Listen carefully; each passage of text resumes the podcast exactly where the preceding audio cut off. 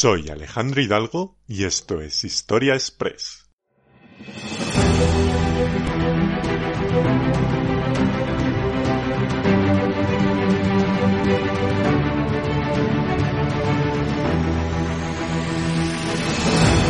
Bienvenidos a un nuevo episodio de Historia Express. La reina Isabel la Católica encarna a uno de esos personajes que por su historia se ha convertido en una de las celebridades más trascendentales de nuestro pasado, por estar habitualmente asociada a los grandes logros que consiguió a lo largo de su vida y que la han conducido a una cierta mitificación de su figura.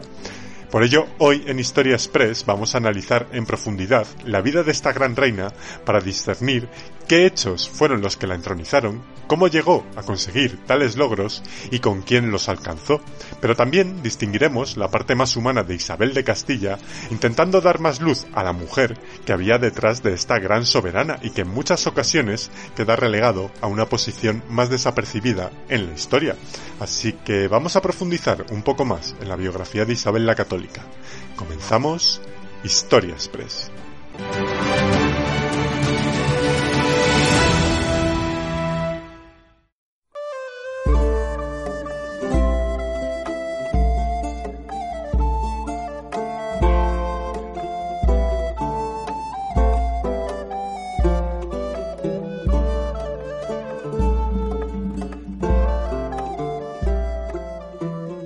La vida de la reina Isabel la Católica va a estar determinada por una serie de circunstancias que la precedieron justo antes de nacer, concretamente cuando su padre Juan II de Castilla enviudó de su primera esposa María de Aragón.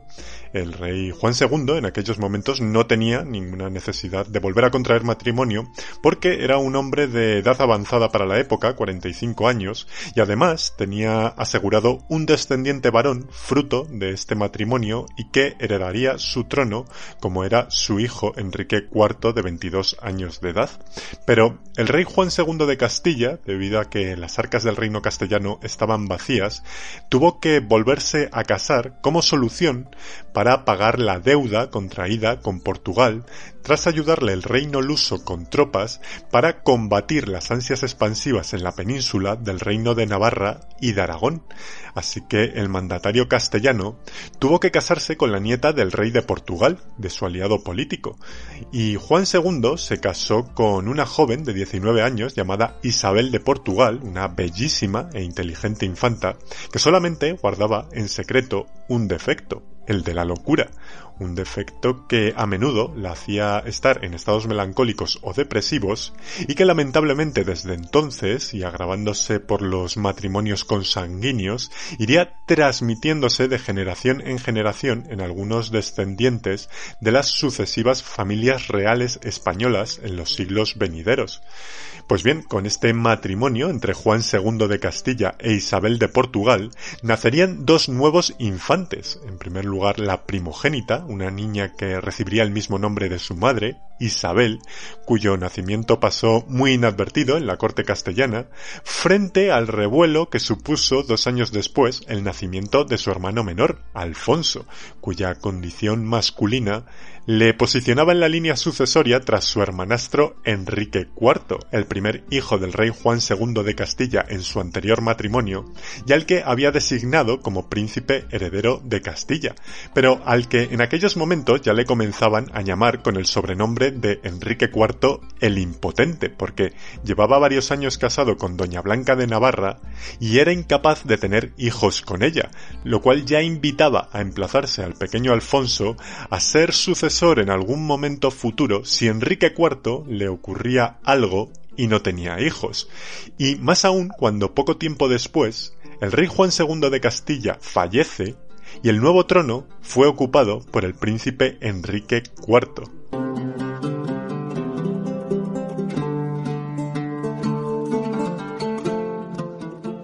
Al morir Juan II de Castilla, su viuda, Isabel de Portugal, y sus hijos, Isabel y Alfonso, fueron trasladados a la localidad de Arévalo, en la actual provincia de Ávila. Allí los jóvenes infantes vivieron felices a pesar de la enorme depresión que sobrellevaba su madre Isabel por el fallecimiento del rey Juan II de Castilla, que la hizo finalmente perder la cordura, y a pesar también de las importantes dificultades económicas que sufrieron debido a que el sustento personal que el difunto rey les había legado en su testamento fue retirado por el nuevo rey de Castilla, Enrique IV, asesorado también por su importante mano derecha política, su valido Beltrán de la Cueva, ya que consideraba que aquella manutención que recibía la viuda y sus hijos era excesiva para las maltrechas arcas de Castilla. Esto hizo que muchos nobles castellanos tuvieran que sustentar económicamente a la viuda y a los infantes, pero más que por caridad, que también fue porque la nobleza castellana, con la llegada del nuevo rey Enrique IV, se vio desplazada en los asuntos del reino, en los que tradicionalmente habían participado, y además sus intereses nobiliarios se vieron perjudicados, sobre todo por la dirección política que estaba llevando a cabo el verdadero dirigente del reino, que era este valido del rey Beltrán de la Cueva, al que, además, los nobles castellanos odiaban por haber llegado a ostentar el mayor cargo del reino, ascendiendo hasta él practicando cierta mala praxis. Así que, con todas estas razones, el estamento aristocrático de Castilla hizo de la adversidad oportunidad y protegieron e impulsaron la figura del hermanastro del rey, del joven infante Alfonso, para intentar llegar a colocarle en el trono castellano y tener así un candidato a rey títere que pudieran dirigir para así controlarle y adecuarle a sus intereses. Sin embargo, el monarca Enrique IV de Castilla, que había conseguido anular su primer matrimonio con Blanca de Navarra y casarse de nuevo, esta vez con Juana de Portugal, pues consiguió, después de muchísimo tiempo, dejar embarazada a la nueva reina, toda una sacudida inesperada que recibió la nobleza castellana en sus aspiraciones alfonsinas, pero quienes empezaron también a potenciar un rumor que desde el primer momento se había extendido rápidamente por todo el reino, ante la más que probable disfunción sexual de Enrique IV, no se sabe bien si por padecer esta enfermedad o por su posible orientación homosexual que le provocara falta de deseo ante una mujer, pues se le achacó desde el primer momento la paternidad de la criatura que venía al mundo a su valido, a Beltrán de la Cueva. De ahí que la niña nacida del vientre de Juana de Portugal, que tomaría el mismo nombre que su madre, Juana, recibiera rápidamente en el reino castellano el sobrenombre peyorativo de Juana la Beltraneja, en alusión clara a Beltrán de la Cueva, al valido del rey. En este sentido, se ha especulado muchísimo con el origen de Juana. Unos apuntan a que la nueva princesa, que ya heredaría el trono de Castilla, fue concebida en una relación que pudieron mantener en secreto la reina Juana de Portugal y el valido Beltrán de la Cueva, otros determinan la posibilidad de que fue el propio rey Enrique IV el que había instado a su valido a mantener relaciones con la reina para conseguir el pretendido heredero, y otros establecen la teoría de que el embarazo de Juana de Portugal fue mediante las técnicas de un médico judío que a través de una cánula de oro introdujera esperma del rey en la vagina de la reina para inseminarla, contemplándose así la primera fecundación in vitro de la historia. Sea como fuere y para garantizar el futuro trono a su hija Juana la Beltraneja, el rey Enrique IV, para cortar las ansias de poder de la nobleza castellana, decidió llevarse a la corte a sus hermanastros, a Isabel y a Alfonso, con el objeto de tenerles bajo su tutela para así tenerlos controlados, una situación esta que supuso todo un trauma para los infantes Alfonso e Isabel, porque se vieron arrancados de los brazos de su madre repentinamente para ir a vivir prácticamente ignorados a una corte, la castellana, desconocida para unos niños que además estaban siendo utilizados políticamente. Por si fuera poco, Enrique IV ofreció a su hermanastra Isabel en matrimonio al príncipe de Portugal para seguir consolidando su alianza castellano-lusa, y así Portugal lo ayudaría militarmente en caso de que los nobles castellanos opositores al rey se rebelaran. Como vemos, toda una serie de maniobras políticas del rey Enrique para neutralizar a las élites de Castilla, que más que aplacarlas, las enfureció aún más, provocando una de las situaciones más insólitas y reivindicativas en la historia de España. Los nobles castellanos celebrarían la llamada farsa de Ávila,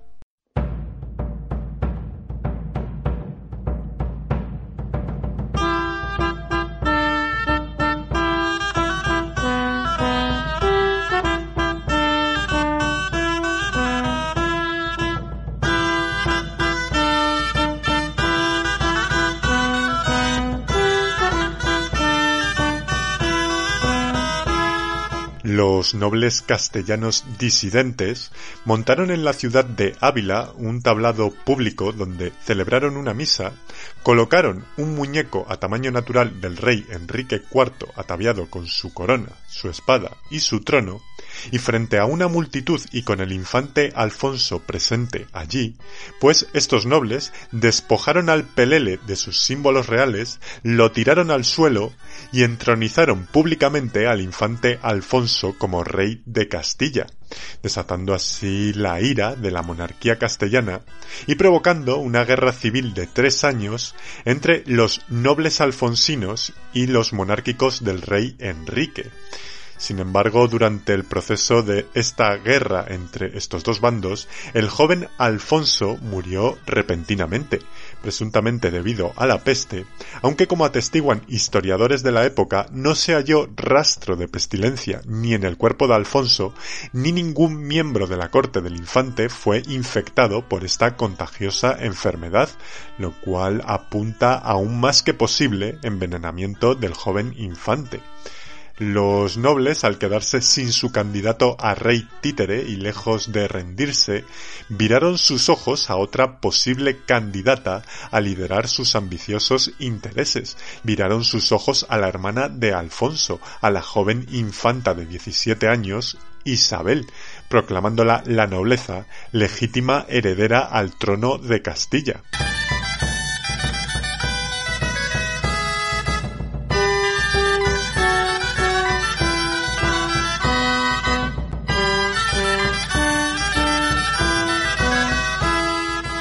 Sin embargo, Isabel, tras haber sufrido el trastorno psicológico de su madre, el haber sido separada de ella en mitad de su niñez, el haber vivido obligada por los mandatos de una madrastra, como la reina Juana de Portugal, que la detestaba, y el haber sufrido las intrigas palaciegas contra su familia, y el haber experimentado el fallecimiento de su hermano menor Alfonso, mientras la nobleza castellana le había estado utilizando al son de sus intereses, pues todos aquellos sinsabores crearon en el interior de la infanta Isabel una personalidad astuta, segura de sí misma y lo suficientemente clarividente para saber cómo maniobrar con aquel horizonte político que se le presentaba en aquellos momentos. Isabel, aunque aceptó encabezar la causa de los nobles castellanos, rechazó ser proclamada reina de Castilla,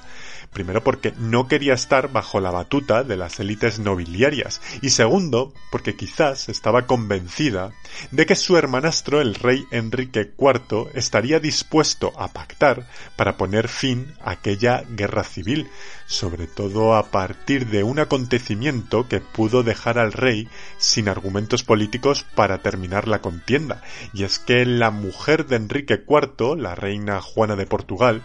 había sido recluida en el castillo de Alaejos, en la provincia de Valladolid, debido a uno de los ataques de ira del rey Enrique. En su confinamiento, la joven reina mantuvo un romance secreto con un caballero castellano que la dejó embarazada de gemelos, y en mitad de la gestación fue reclamada por el rey Enrique IV para regresar a la corte, por lo que la reina se negó a volver y descolgándose por una de las ventanas del castillo, se fugó con su amante a Buitrago, donde dio a luz. Este episodio tan escandaloso para la corte castellana se cree que pudo ser la piedra de toque que desmoronara al rey, se diera el monarca por vencido en el conflicto sucesorio contra su hermanastra Isabel y confiriera como ciertos los rumores de ilegitimidad de su hija Juana la Beltraneja.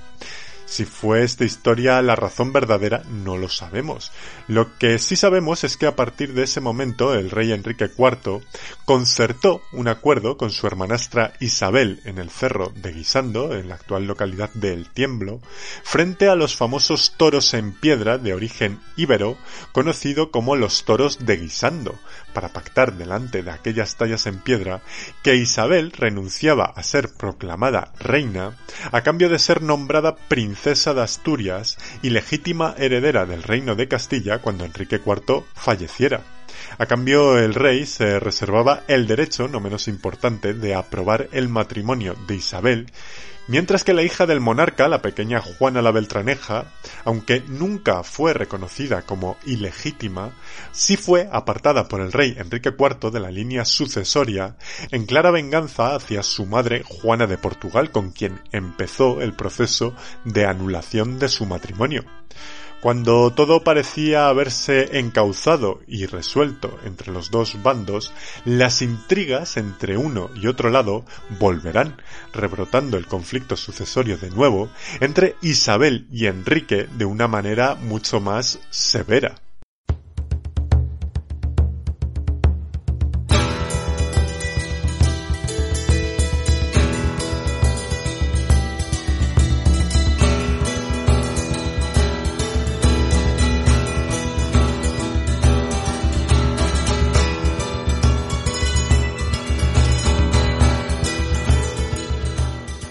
Vez acordado el pacto de los toros de Guisando, el plan de Enrique IV era hacer casar a Isabel con el rey de Portugal, con su ancestral aliado, y a su hija Juana la Beltraneja con el hijo de este, con el príncipe portugués.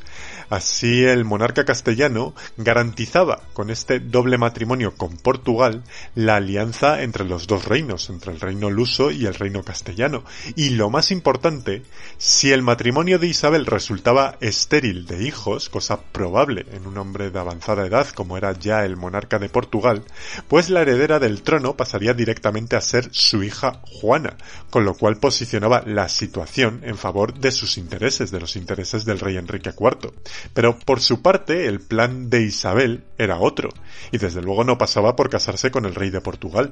Lo que estaba buscando era neutralizar cualquier plan que evitara que Juana la Beltraneja pudiera heredar el trono castellano en el futuro y sobre todo buscaba convertirse ella, Isabel, en la única sucesora al reino de Castilla. Así que buscó la alianza con quien le ofrecía más garantías para ello, y esas garantías se las brindaba la corona de Aragón, un prestigioso reino vecino que le avalaba su fuerza militar, que tenía intereses confrontados con Portugal y con el rey Enrique IV, como los tenía Isabel, y sobre todo tenía el candidato idóneo para casarse con ella, el príncipe heredero Fernando de Aragón, un joven un año menor que ella y que además era bastante más apuesto que cualquier otro pretendiente de las casas reales europeas. Igualmente a la corona de Aragón le interesaba la alianza con la Castilla de Isabel, porque sería una enorme aliada política contra su gran rival que era el rey de Francia. Y aunque Isabel sabía que aquel matrimonio no sería aprobado por su hermanastro Enrique IV, no le importó lo más mínimo, demostrando así Isabel por primera vez la firmeza de su personalidad y su gran carácter. Sin titubear y contrariando lo acordado en el pacto de los toros de Guisando, la joven negoció secretamente su matrimonio con Aragón, sin embargo, surgirá un problema en este acuerdo matrimonial secreto, y es que los contrayentes, Isabel y Fernando, eran primos segundos, lo cual dificultaba las cosas, porque de acuerdo con la ley canónica necesitaban la autorización legal del Papa de la época, Pablo II, para convertir la unión en una boda legal, por lo que necesitaban una bula firmada por el propio pontífice que avalara el matrimonio. Firmar este documento de legalidad podría ocasionar grandes problemas al papado, ya que podría originar su enfrentamiento contra el rey Enrique IV de Castilla, contra Portugal y contra Francia, todos oponentes de Isabel y de Fernando. El Papa Pablo II, desconcertado por estas consecuencias políticas que el enlace podría generar, decidió ser prudente y se negó a conceder aquella bula. Por ello, el arzobispo de Toledo Carrillo, que era el encargado de realizar este enlace, debió de pensar que si el actual Papa Pablo II no concedía la bula, quizás la podía dispensar su antecesor en el solio pontificio. Y es que se le ocurrió al arzobispo crear una bula falsa firmada por el anterior Papa, por el Papa Pío II, el pontífice que ya llevaba cinco años muerto, en la que les permitía el matrimonio entre primos, aunque hay que indicar que a pesar de que tradicionalmente se ha atribuido al arzobispo de Toledo como el inspirador de esta falsificación, lo cierto es que muchos historiadores atribuyen más la idea al príncipe Fernando de Aragón debido a su carácter de alcanzar sus fines sin importar los medios que tuviera que utilizar y es altamente probable que Isabel también estuviera detrás de este amaño documental porque aquella formalidad legal, por importante que fuera, no podía desbaratar los altos planes que ella, Isabel, tenía en su cabeza. Y curiosamente, a pesar de su gran religiosidad la joven princesa no dudó en desafiar a la todopoderosa Iglesia cuando la ocasión le sobrevino.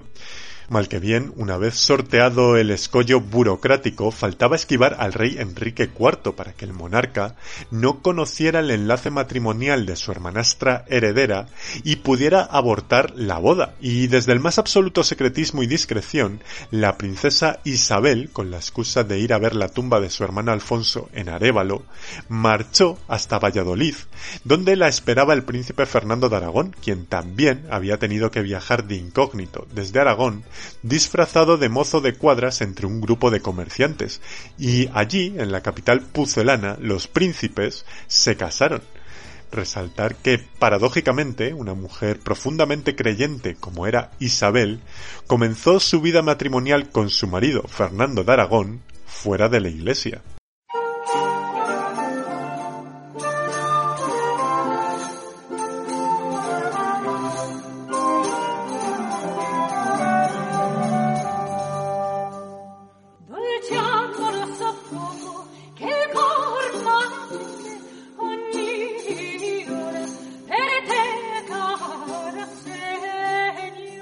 Es evidente que el matrimonio fue celebrado más para afianzar los intereses políticos que existían entre ambos que por amor, como muchas veces nos quiere convencer la leyenda. Sí es cierto que la joven pareja tenía 18 años ella y 17 él, y las pasiones y la predisposición a enamorarse estaban a flor de piel entre ambos. Aunque sí parece cierto que Isabel cayó rendida a los encantos de Fernando nada más verlo, y es que es muy probable que esto ocurriera en cuenta que Isabel, a pesar de ser una joven delicada, de piel blanca, cabellos rubios, ojos claros, y quizás no tan guapa como la encarnó la actriz Michelle Jenner en la serie Isabel, pero contaba con más belleza de lo que reflejan sus retratos, pero a pesar de todo ello, Isabel no había conocido a más hombres que Fernando, una cosa muy probable sin duda consecuencia de aquella personalidad devota que poseía la princesa Isabel, el haber vivido también en un entorno predominantemente femenino y el haber estado bajo los dictámenes de su confesor que la alejaron de cualquier contacto varonil pues bien, todas aquellas razones influyeron en aquel súbito enamoramiento de Isabel con Fernando. Igualmente el príncipe aragonés, aunque no era muy guapo, sí tenía una personalidad muy cautivadora, además de una amplia experiencia amorosa a pesar de su juventud, la cual pudo utilizar también para encandilar a Isabel, ya que se sabe que Fernando de Aragón había tenido una relación previa a Isabel con la que engendró una hija llamada Juana de Aragón y poco antes de ir a conocer a Isabel a Valladolid, tuvo otra relación con una noble catalana llamada Aldonza Roig de Iborra, que al parecer incluso le acompañó vestida de varón en este viaje para casarse con Isabel y con la que tuvo un hijo llamado Alonso de Aragón, quien en el futuro fue nombrado arzobispo de Zaragoza, a pesar de que nunca ofició una misa, y también fue designado virrey de Aragón y cuya fecha de nacimiento se maquilló discretamente para que fuera anterior a su enlace con la princesa castellana, por lo que todo apunta a que el nacimiento de este vástago fuera posterior a su boda con Isabel de Castilla. Pues bien, después de que los esponsales se casaran, recibieran el santo sacramento y consumándose el matrimonio delante de testigos en la cámara nupcial, donde se dio fe de la castidad de la princesa Isabel y en donde no faltó la exhibición de la sábana pregonera, pues ambos príncipes escribieron una carta al monarca Enrique IV para transmitirle su matrimonio, a lo cual os podéis imaginar cómo reaccionó el rey Enrique al saber que la princesa Isabel, su hermanastra, se había saltado lo acordado en el pacto de los toros de Guisando y había dejado a él, al rey, fuera de la decisión matrimonial. Así que el encolerizado monarca Enrique IV no solo rompió relaciones con la princesa Isabel, sino que consiguió que Isabel y Fernando fueran excomulgados y celebrando una solemne ceremonia nombró a Juana la Beltraneja como hija legítima en un día que por cierto hubo un tremendo temporal en España y hubo muchísimos muertos, con lo cual muchos súbditos interpretaron como un mal augurio aquella ceremonia para Juana. Y así fue porque aquella decisión de Enrique IV ya llegó tarde dentro de un reino donde la mayor parte de la nobleza no creía ya en los continuos cambios de opinión y giros políticos de un monarca que en definitiva les había perjudicado mucho en sus intereses y veían en el matrimonio de Isabel y Fernando, que además acababan de tener a su primogénita, su primera hija, llamada Isabel de Aragón, pues los nobles de Castilla vieron en ellos una apuesta seria de estabilidad política para el futuro frente a una convulsa trayectoria política que arrastraba ya el rey Enrique IV y que quería cargar en su ahora heredera en la todavía niña Juana la Beltraneja.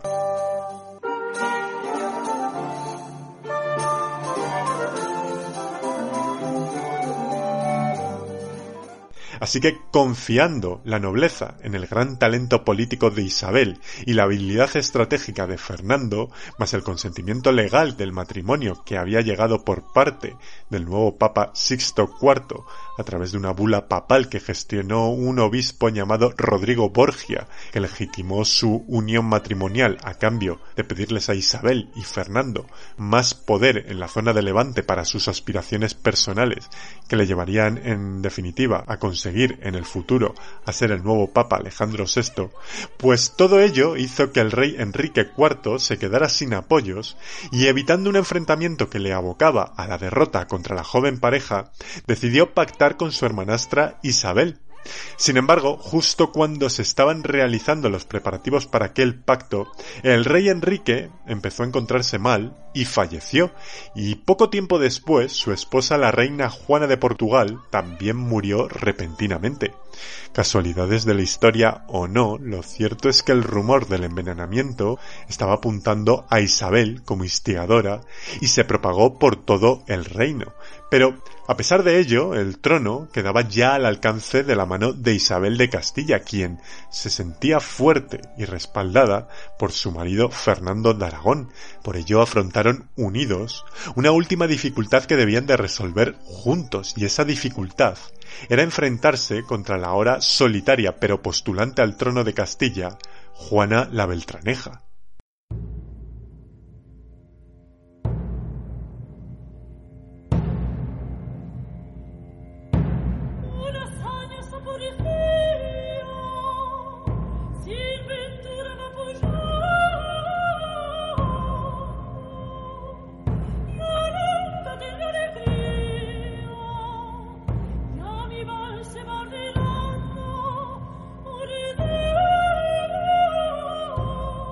Al día siguiente de que Isabel se enterara en Segovia de la noticia de la muerte de su hermanastro Enrique IV, rápidamente, sin esperar a que volviera su marido Fernando, que se encontraba fuera de la ciudad, y sin aguardar a que la justicia de Castilla examinara sus derechos a la corona, como reclamaba la ocasión, pues Isabel, con el objetivo de evitar que sus débiles argumentos a la sucesión quedaran expuestos al examen de juristas que pudieran decantarse por Juana la Beltraneja,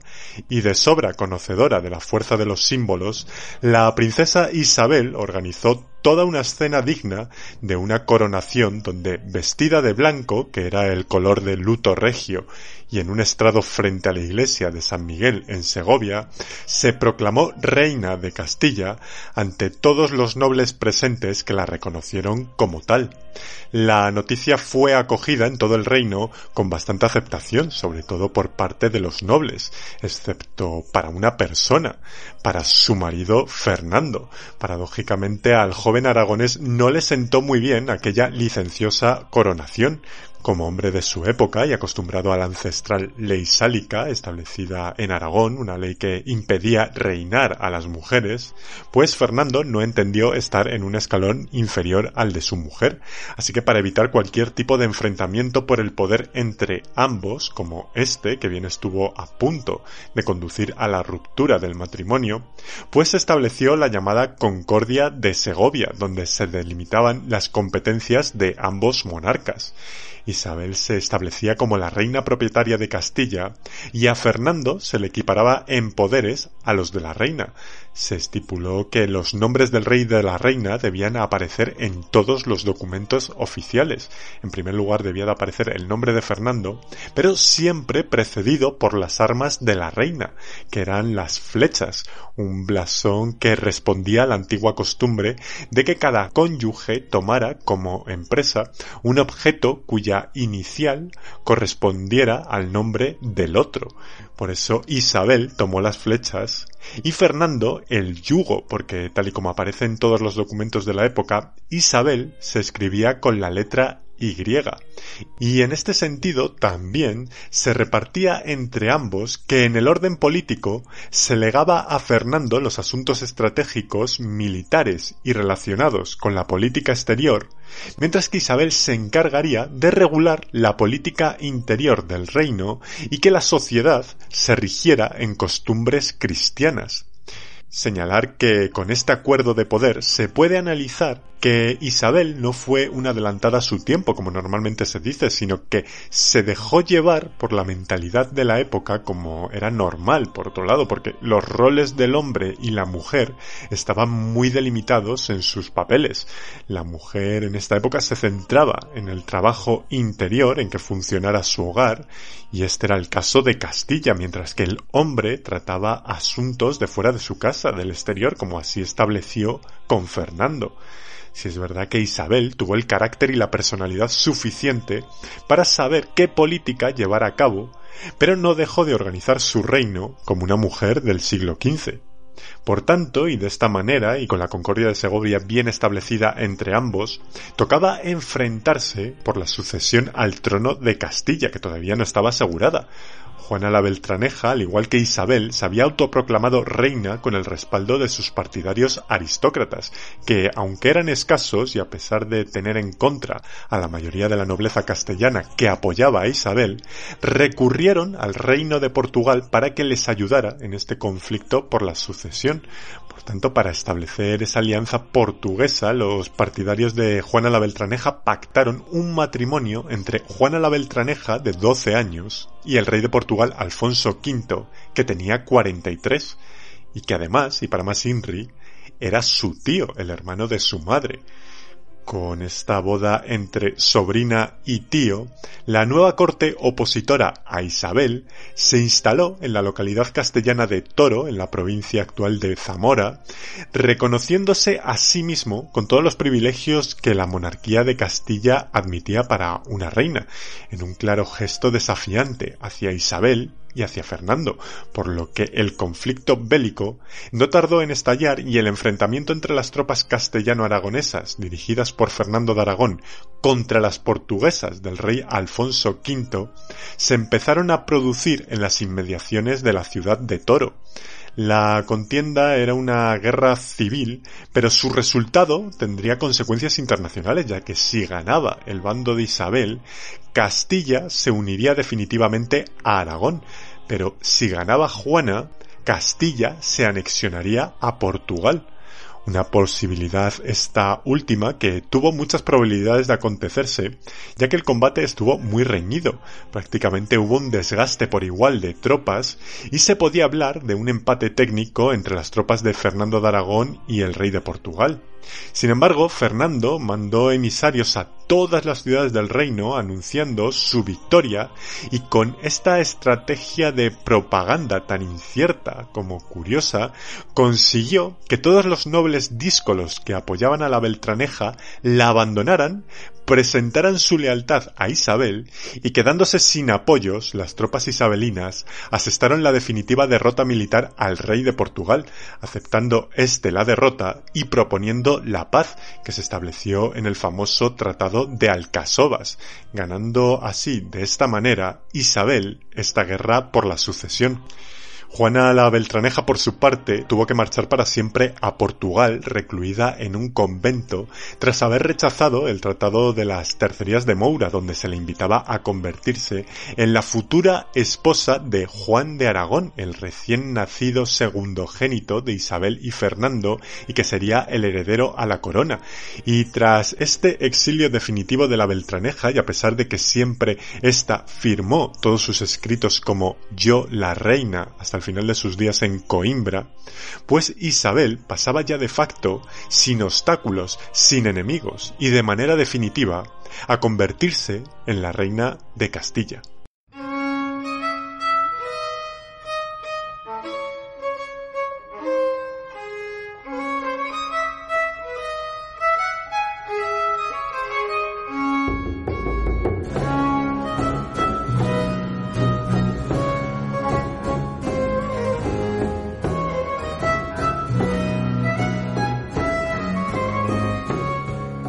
Una vez que Isabel tenía asegurada la corona de Castilla en 1474 y tras convertirse Fernando también en el nuevo rey de Aragón tras la muerte de su padre en 1479, se va a producir la unión política tangible entre las dos coronas, la llamada unidad dinástica y territorial de ambos reinos, la unión de Castilla y de Aragón, lo que significaba que esta unión daba origen a una gran uniformidad territorial en gran parte de la península, invocando al recuerdo de aquella cohesionada provincia de Hispania del antiguo Imperio Romano, o más recientemente del reino medieval de las monarquías visigodas. Y es que el gobierno de los nuevos reyes se concentrará en parámetros de monarquía autoritaria, desbancando el poder de los tradicionales señores feudales que funcionaban en la Edad Media en España y encarrilando ese poder imparablemente hacia el absolutismo que iban a protagonizar las futuras monarquías absolutistas del siglo XVIII. Se conformaba de esta manera también una idea de Estado más moderna que medieval, porque se daba más relevancia al poder de los monarcas frente a las tradicionales cortes medievales de los distintos reinos a los que se reduce a ser órganos consultivos como los consejos de Castilla y de Aragón. También los nuevos reyes van a reorganizar la hacienda pública, la justicia, se creará la Santa Hermandad como el primer ejército permanente de Europa, en fin, toda una serie de reformas que van a servir de base para una nueva forma de monarquía. Si bien en el plano personal el matrimonio de los reyes había perdido la pasión de sus primeros momentos, sí es cierto que Isabel volcará su amor en sus hijos, después de los primeros vástagos, como fueron en primer lugar Isabel, después un varón que falleció al poco de nacer, y más tarde Juan, el heredero de la corona, pues luego vendría el nacimiento de Juana, poco después María, en un parto gemelar donde la segunda criatura nació sin vida, y por último su hija Catalina, para dar más relevancia a la unión de reinos entre Isabel y Fernando, en este momento de unión, los aduladores cronistas de la época, para anunciar los alumbramientos de la reina, publicaban que los reyes habían parido, como si esto fuera cosa de dos. También se comentaba que la facilidad de la reina en los partos se debía a su buena costumbre de hacer ejercicio físico y como anécdota señalar que en cada alumbramiento Isabel se hacía cubrir el rostro con un velo para que no la pudieran ver contorsionar el rostro debido al gran sentimiento de pudor que la caracterizaba. También cuentan los cronistas de la época que la reina, incluso durante el alumbramiento, no manifestaba la más mínima expresión de dolor con el objetivo de querer ensalzar su imagen majestática, aunque esto se adivine como algo más propagandístico que verosímil, en una época donde apenas había asistencia durante los partos. Isabel de Castilla igual, que fue fría, impasible y contundente en los asuntos políticos de Estado, con sus hijos era todo lo contrario, siempre fue cercana y cariñosa con ellos, de hecho los llevaba consigo a todos los viajes y se preocupó mucho de su educación para que fuera más completa que la educación que había recibido ella. Siempre se quejaba de haber aprendido latín después de casarse al comprobar la fluidez que tenía en aquella lengua su esposo Fernando. Con sus hijas siempre tuvo una relación muy estrecha, hablaba con ellas de todos los temas y hacían actividades juntas como rezar, leer o tejer lo que la sirvió, por ejemplo, para adivinar en aquellas distancias tan cortas que en la adolescencia de su hija Juana existía cierta inestabilidad psicológica en ella, lo cual ya le empezaba a preocupar, aunque este desasosiego nunca lo pudo notar nadie de su corte. Isabel jamás manifestó en público sus afectos, alegrías o tristezas, fueran cuales fueran excepto en una situación donde la reina sí exteriorizaba sus sentimientos, y eso era cuando Isabel no podía frenar su recio carácter y sus ataques de celos le hacían replicar rabiosamente contra Fernando sus deslices extramatrimoniales. Las discusiones entre reina y rey eran tan intensas que no solo toda la corte estaba al tanto de ellas, sino que también lo estaban sus propios hijos. De hecho, su hija Juana declaraba tiempo después haber sufrido mucho con aquellos episodios y muy probablemente la afectarán psicológicamente. Y es que el rey Fernando, y tal y como cuentan las crónicas de la época, amaba mucho a la reina, pero dábase a otras mujeres, como por ejemplo las damas de la corte, con las que tenía encuentros discretos en palacio, y las cuales la reina vigilaba con mucha atención. Por ejemplo, si alguna nueva bella dama llegaba a la corte para asistir a la reina y si ésta era objeto de las miradas de Fernando, pues Isabel muy sutilmente las ascendía en sus funciones y las destinaba a algún lugar lejano del reino, evitando así al rey posibles tentaciones.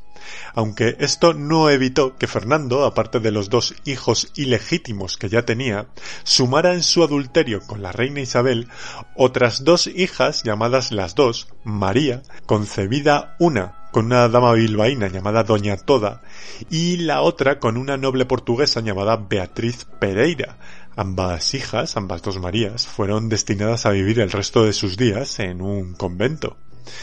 A pesar de esta vida galante de Fernando, el rey siempre declaró un profundo respeto y afecto por su esposa.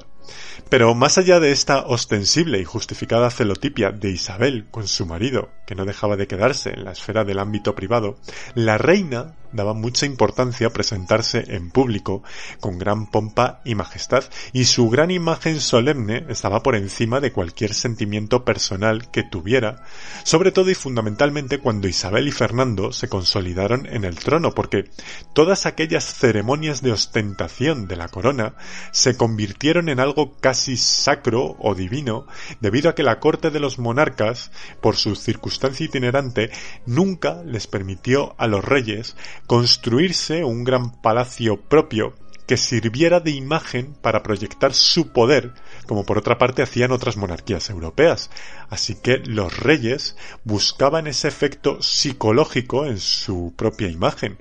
Precisamente fue en aquellos momentos cuando la reina Isabel, a partir de su exacerbada religiosidad,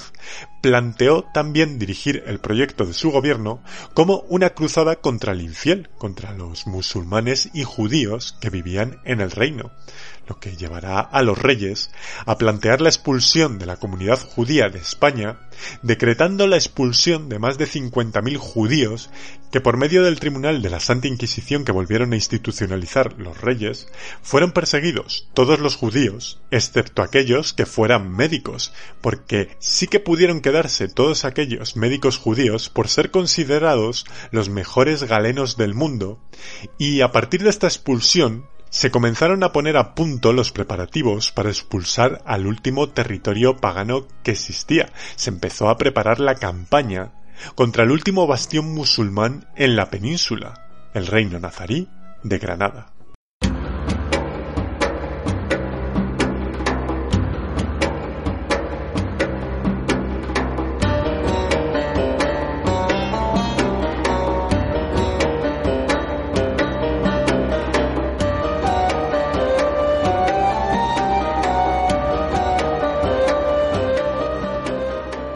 La conquista de Granada suponía todo un cúmulo de ventajas para Isabel y Fernando. El lanzarse a la conquista del reino nazarí supondría otro gran paso para la unificación del territorio peninsular, a la espera de poder anexionar Portugal y Navarra a su proyecto territorial. La conquista de Granada también serviría para reforzar el poder real de los monarcas, para ganar ese prestigio entre las distintas cortes europeas y sobre todo para ganar ese prestigio con el papado de Roma.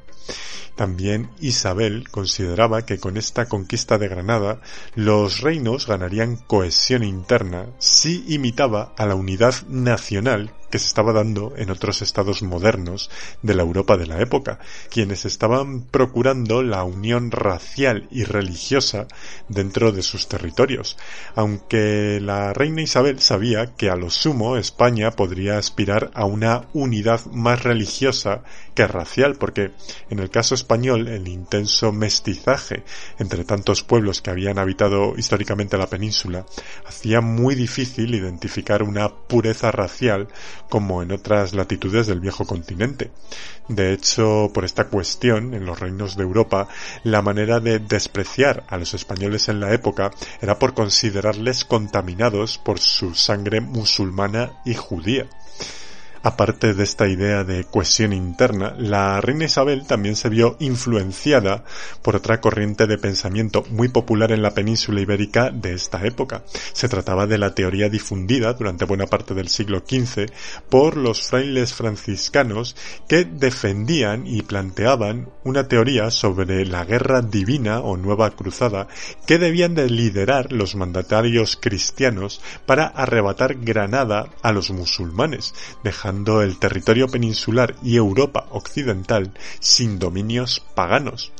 con aquellas teorías que había oído Isabel desde pequeña y que además acusaban a su hermanastro el rey Enrique IV de hacerle poca guerra al musulmán, la soberana de Castilla se sintió en la responsabilidad interna como reina cristiana de acometer tal empresa religiosa, ya que Isabel pensaba que aquella posible e importante conquista no sólo uniría religiosamente a la península, sino que podría traer una inyección de moral a la cristiandad universal, que veía cómo el Islam le había ganado terreno desde la conquista de Constantinopla medio siglo antes, y cuyo avance se había prolongado por el oriente europeo hasta Viena y por el Mediterráneo hasta Italia. Así que aquellas ideas de cohesión interna y de cruzada contra el Islam peninsular influyeron en Isabel de tal manera que fueron determinantes para que los reyes se decantaran también por la conquista de Granada, un reino este que a su vez había pervivido en la península durante los últimos siglos porque los musulmanes pagaban fuertes tributos en oro a los reinos cristianos peninsulares, solo que en aquellos momentos de finales del siglo XV el sustento en oro que traían los musulmanes de Sudán se había visto confiscado por las conquistas portuguesas de los territorios de África, así que sin recursos económicos para pagar sus costosos tributos en el futuro, con multitud de riquezas en su haber más las pretensiones de Isabel y Fernando por el reino de Granada, hicieron que los nazarís estuvieran abocados a una guerra inevitable contra los cristianos. Esto a su vez trajo consigo grandes tensiones internas por el poder dentro de la monarquía nazarí entre el rey de Granada Mulay Hacén y su hermano el Zagal contra Boabdil el Chico, hijo y sobrino respectivamente, y que se vieron acrecentadas cuando Mulay Hacén se lanzó a invadir y conquistar el castillo de Zahara, convirtiéndose esta operación en la excusa perfecta o el casus belli elegido por los reyes Isabel y Fernando para declararle la guerra a los musulmanes peninsulares y comenzar en 1482 la contienda por Granada.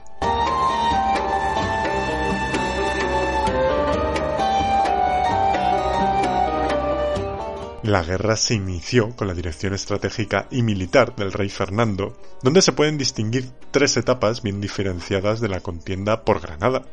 La primera sería un periodo donde dominó la clásica estrategia militar medieval, en el que las tropas, dirigidas por nobles, se lanzaban en ofensivas y saqueos despiadados contra las ciudades contrarias, hasta que el ejército rival aparecía y presentaba resistencia al contrario. En la segunda etapa, y después de dos años de avances limitados, el rey Fernando decidió plantear una estrategia más moderna y novedosa, centralizando el mando único en su persona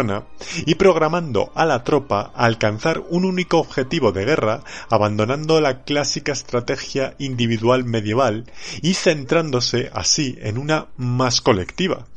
Con este nuevo plan de ataque, el rey decidió también dividir al ejército en cuerpos especializados que se repartieran el esfuerzo bélico para así causar mucho menos desgaste en las tropas. Esta nueva estrategia permitió a los reyes, después de cinco años de dura contienda, no solo conseguir las regiones occidentales y orientales del reino nazarí, sino crear ya desde entonces el primer ejército moderno permanente en un reino. Ya en la tercera y última etapa corresponde al propio cerco de la ciudad de Granada, donde el ejército castellano levantó un gran campamento a poca distancia de la ciudad para concentrar sus tropas y planificar sus ataques a la capital nazarí. Se sabe que se arrasó con todos los árboles del espacio intermedio para evitar que el enemigo se proveyese de leña para calentarse y también para evitar cualquier tipo de emboscada o ataque secreto musulmán al ejército de unos reyes que se instalaron en aquel campamento granadino para supervisar las operaciones bélicas de una guerra en donde la reina Isabel no se mantuvo al margen en ningún momento. Solía visitar a los soldados para insuflar moral a la tropa, atendía sus peticiones e incluso se encargó de organizar lo que serían los primeros hospitales de campaña de la historia, creados para auxiliar de manera más eficaz a los heridos en el campo de batalla y cuya idea sería trasladada en los siglos venideros a todos los campos de batalla. Cuenta la leyenda que la reina Isabel hizo la promesa de no cambiarse la camisa hasta conquistar Granada, aunque este hecho fuera rotundamente falso. Isabel nunca hizo esta desaseada promesa. Quien la hizo fue su tataranieta, Isabel Clara Eugenia, la hija de Felipe II, quien no se cambió de camisa hasta pacificar Flandes. Más allá de leyendas, la toma de Granada fue muy importante para los reyes y lo era tanto que en aquellos momentos estuvieron viviendo en el campamento militar de las tropas de la primera línea de ataque de aquella guerra por Granada, compartiendo con ellos los sinsabores del invierno y los inconvenientes de un campamento militar construido con tablas y lonas, sufriendo por ejemplo los continuos incendios que se producían por las cocinas improvisadas o las lumbres para calentarse. Fue precisamente esto último lo que hizo que mientras la reina rezaba en sus aposentos, la alcoba real se prendiera por culpa de una tea que combustionó la tienda y que hizo que la reina Isabel tuviera que salir en medio de la noche entre las llamas con su hijo Juan en un brazo y los documentos secretos del reino en otro. Estos incendios tan continuos hicieron desaparecer aquel rudimentario campamento castellano en Granada, por lo que la reina decidió en ese mismo lugar que se debía de levantar otro campamento de guerra, pero esta vez edificado en materiales más sólidos, como piedra y adobe, siendo construido entre toda la tropa y en el récord de 80 días la actual ciudad de Santa Fe de Granada, un nombre decidido por la propia reina Isabel que dejaba muy a las claras el propósito de la guerra, una guerra cuya última estrategia era hacerse rendir sin violencia a la resistencia nazarí gobernada por el ahora rey Boabdil, arrinconando a Granada sin operaciones militares. Bastaba con bloquear los abastecimientos de la ciudad, cortar cualquier entrada de suministros y confiscar todas las cosechas de los campos de cultivo anexos a la capital nazarí. Por si fuera poco, Isabel y Fernando presionaron aún más la rendición de Boabdil, sobornando a sus subalternos para que lo abandonasen y le dejaran sin apoyos. Finalmente, y viéndose derrotado, el rey Boabdil pactó con los reyes una rendición muy atractiva para el mandatario nazarí, porque se le presentaba unas condiciones muy generosas, como por ejemplo la de mantener a la población musulmana granadina, ejercer su libertad religiosa, que conservaran sus propiedades, o la de perdonarles pagar tributos a Castilla para restaurar las heridas de guerra producidas. Aunque sí es verdad que el rey Fernando sabía que nunca cumpliría con aquellas condiciones para con su contrincante. Solo era un método para hacerle rendir Granada. Fernando de Aragón siempre fue así de taimado. Le valía cualquier medio para lograr su objetivo. Por ello fue la referencia y el ejemplo que inspiró a Nicolás Maquiavelo en su tratado de doctrina política titulado El Príncipe. Finalmente el rey Boabdil firmó la capitulación del 2 de enero de 1492 y abandonando todo su séquito el Palacio de la Alhambra se reunió con los reyes Isabel y Fernando en las orillas del río Genil donde Boabdil intentó besar las manos del rey Fernando pero éste se negó en un claro gesto de deferencia con su contrincante tratándole en todo momento como un igual, como un rey. En un acto solemne el rey Boabdil entregó las llaves de la ciudad al rey Fernando, quien se las pasó a su vez a la reina Isabel y que a su vez se las dio al heredero de las dos coronas, a su primogénito, al príncipe Juan de Aragón. Después de la entrega de llaves, Boabdil marchó exiliado a la ciudad de Fez, mientras que los reyes volvieron al campamento de Santa Fe de Granada sin entrar en la ciudad de Granada para evitar la excesiva humillación del pueblo granadino, considerando que ya era suficiente ver cómo ondeaba el pendón de Castilla y se alzaba la cruz cristiana en la torre de la vela de la Alhambra, que era la parte más alta de la ciudad. Sin duda con aquella victoria los reyes habían vivido su mayor día de gloria y así lo recordaba la reina Isabel considerando siempre que la conquista de Granada había sido el hecho más trascendente de su reinado. Por fin, después de ocho siglos, la península era cristiana por completo como en los tiempos de los reyes godos, aunque aquel año de 1492 no sería el único logro de la reina Isabel.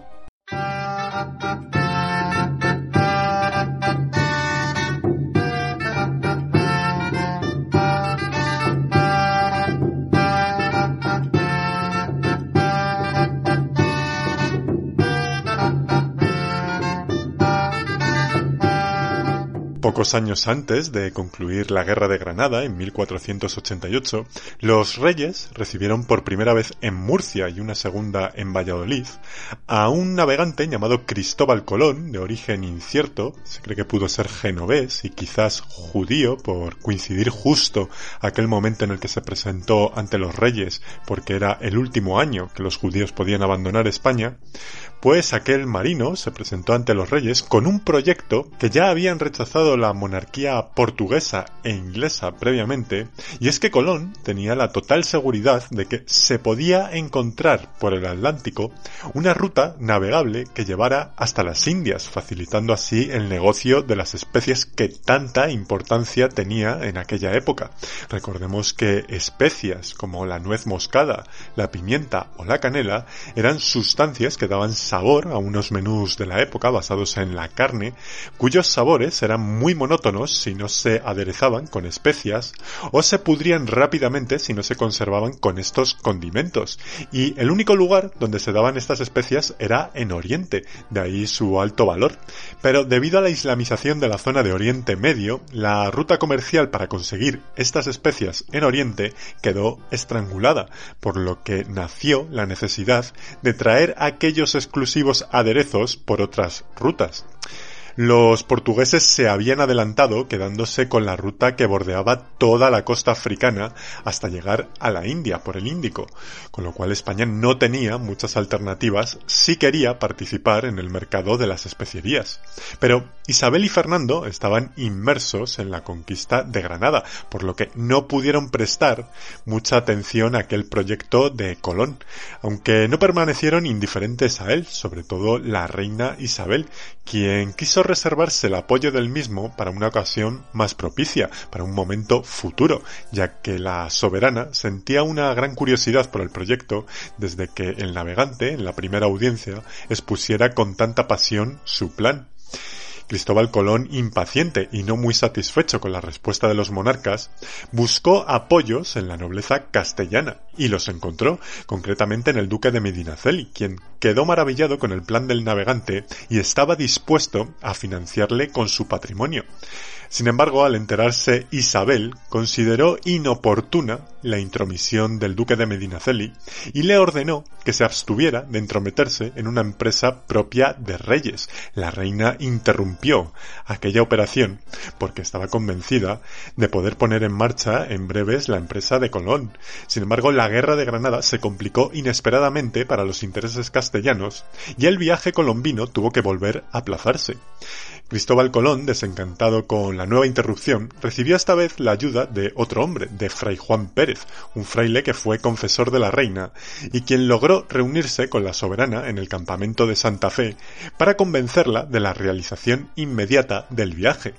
El fraile sabía muy bien qué palabras utilizar con Isabel de Castilla para que accediera a poner en marcha aquel viaje de Colón. No se sabe exactamente qué fue lo que dijo Fray Juan Pérez a Isabel. Se especula que pudo utilizar el argumento de que los habitantes de aquellas lejanas tierras donde crecían las especias eran personas infieles y necesitaban salvar su alma convirtiéndose al cristianismo. Y se cree que pudo utilizar aquel razonamiento porque la reina después de esta reunión con el fraile, convocó de inmediato una asamblea de expertos para que valoraran la propuesta de Colón y también porque el genovés, al ser convocado de nuevo por la reina en el campamento de Santa Fe, pues el navegante no dejó de fundamentar su proyecto con argumentos teológicos que tenían que ver siempre con la conversión de los infieles la reina pareció seducirla más aquella exposición para realizar cuanto antes aquel proyecto de Colón. Y aunque el rey Fernando no estaba muy por la labor de financiar la aventura de Cristóbal Colón, debido a su escepticismo con el proyecto y a las pretensiones económicas y títulos nobiliarios que reclamaba el supuesto genovés, señalar que Fernando de Aragón tenía cierta fama de tacaño y no asumía cualquier coste a la ligera, pero finalmente Isabel consiguió convencer al rey del bajo coste de oportunidad que se les presentaba, y coincidiendo con el fin de la guerra de Granada, los reyes, invirtiendo una cantidad de dinero que traducido a la actualidad vendrían a ser unos 1,2 millones de euros, autorizaron finalmente el viaje de Cristóbal Colón firmando las capitulaciones de Santa Fe.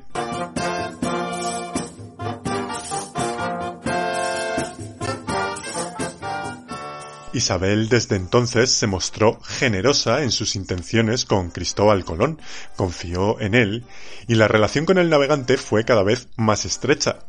La leyenda cuenta que la reina se llegó a fiar tanto del proyecto colombino que incluso empeñó sus joyas para financiar el viaje, aunque esto es rotundamente falso. La reina no pudo empeñar sus joyas para esta empresa porque ya las había empeñado para financiar la guerra de Granada. Por otro lado, el empeño de joyas era una práctica muy habitual en las monarquías de la época porque éstas funcionaban en muchos casos más como una herramienta de financiación que como un ornamento para los reyes.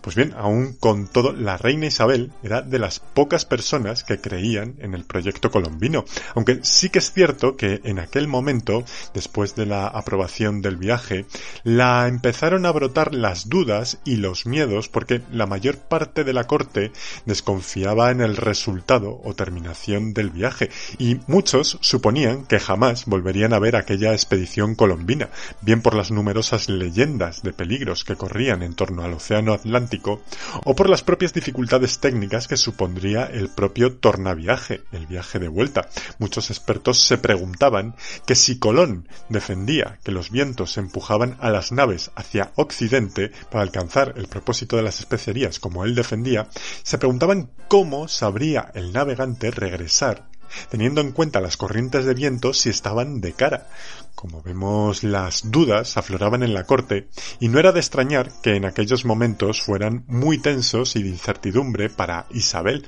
a pesar de estar viviendo momentos de enorme éxito tras volver de Granada y ser los reyes acogidos por toda Castilla con grandes vítores y honores por lograr la victoria frente a los musulmanes. Finalmente la incertidumbre y la inquietud por el viaje de Cristóbal Colón en Isabel terminó cuando en marzo de 1493 llegaron las primeras noticias de que el navegante había regresado, había llegado a Lisboa, había desembarcado con éxito en tierras ignotas hasta la fecha.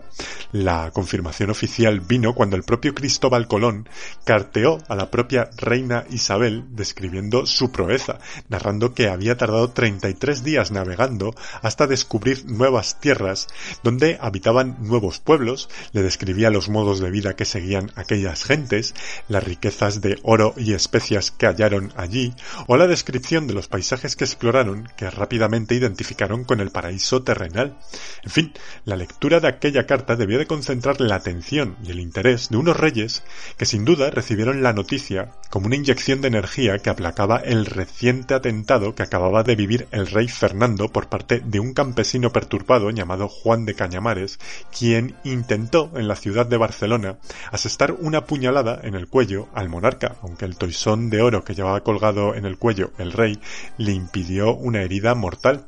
Fueron instantes muy tensos los que se vivieron en aquellos momentos, donde Isabel, incluso al recibir la noticia del atentado contra Fernando, se desmayó y al recobrar el sentido organizó una férrea defensa de toda la corte por si se trataba de una conjura contra la monarquía, llamando a la escuadra de galeras venir a toda velocidad al puerto de Barcelona para organizar una huida que salvara la vida del príncipe heredero Juan y de las infantas. A pesar de aquella tensa coyuntura previa a la llegada de Cristóbal Colón, los monarcas estaban entusiasmados con el trascendental logro del marino y esperaron emocionados al navegante para recibirlo en audiencia en la ciudad condal.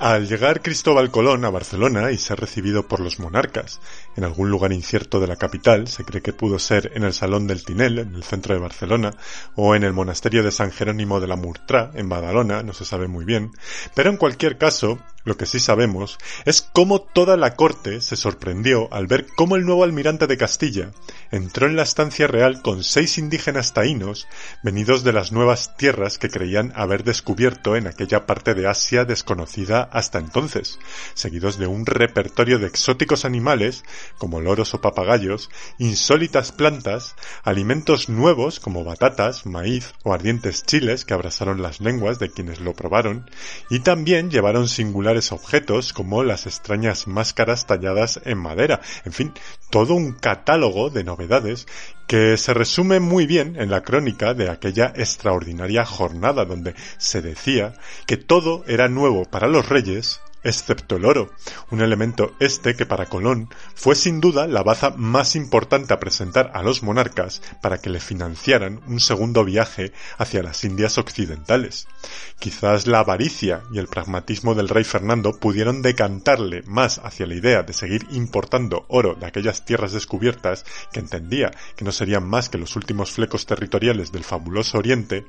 pero a la reina Isabel le inquietaron más otros aspectos del viaje colombino y era lo que tenía allí delante. Los seis indígenas procedentes de las nuevas posesiones castellanas estaban sin bautizar. Se materializaba ante sus ojos el reto divino que tanto le había motivado a impulsar el viaje de Colón, el de evangelizar almas.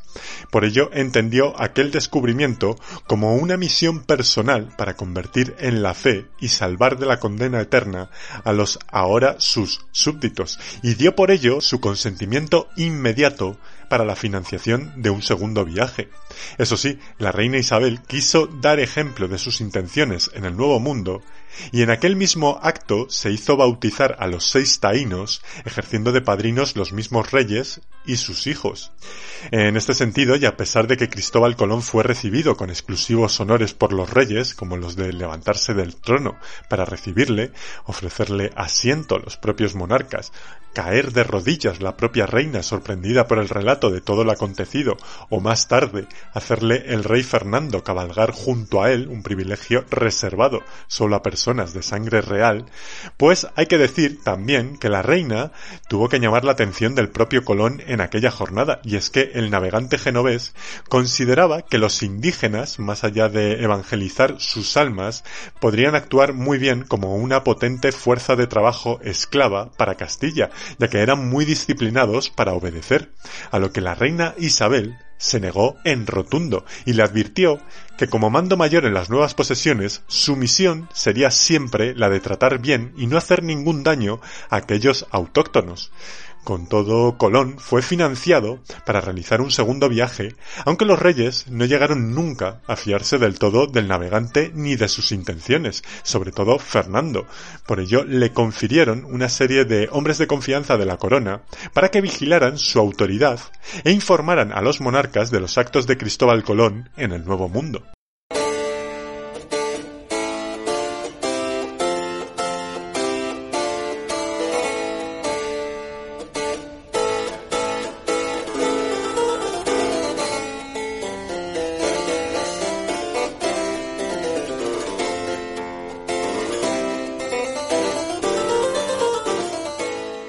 Con este hallazgo, las Indias fueron anexionadas al reino de Castilla, donde Isabel ordenó instaurar los mismos sistemas administrativos del reino castellano, aunque todo ello derivó en que se intensificara la antigua rivalidad con Portugal. En el reino atlántico portugués estaban muy molestos porque Castilla, en definitiva, le había ganado la partida al abrir una ruta más corta y segura hacia las islas de las especias. Por ello, los portugueses reclamaron su derecho a navegar por el Atlántico remitiéndose al Tratado de Alcasovas, al tratado que puso fin a la guerra entre Portugal contra Isabel y Fernando, que os relataba anteriormente. Y es que en aquel acuerdo de paz de Alcasovas se pactó